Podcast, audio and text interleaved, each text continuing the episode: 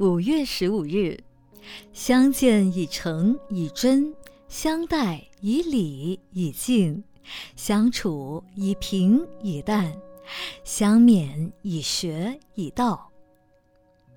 婚姻不能彼此有想要改变对方的念头，而是相互适应对方，尊重对方，彼此给对方空间。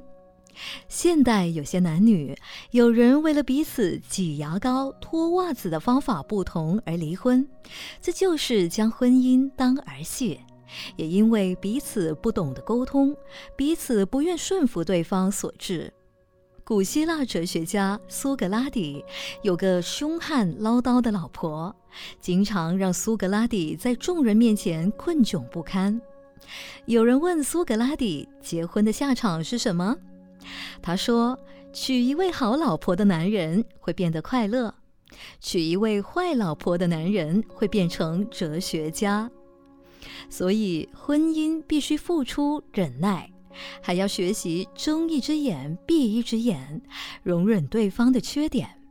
婚姻必须学习倾听，还要不能事事追根究底，要能时时原谅对方的过失。”你要选择一个美满的婚姻，相爱的伴侣，除了你的观念、爱心、经营之道外，还要看你的姻缘了。文思修，结了婚的男女应该要你我体贴，相互迁就，彼此信任，如此才能维持一个美满的婚姻。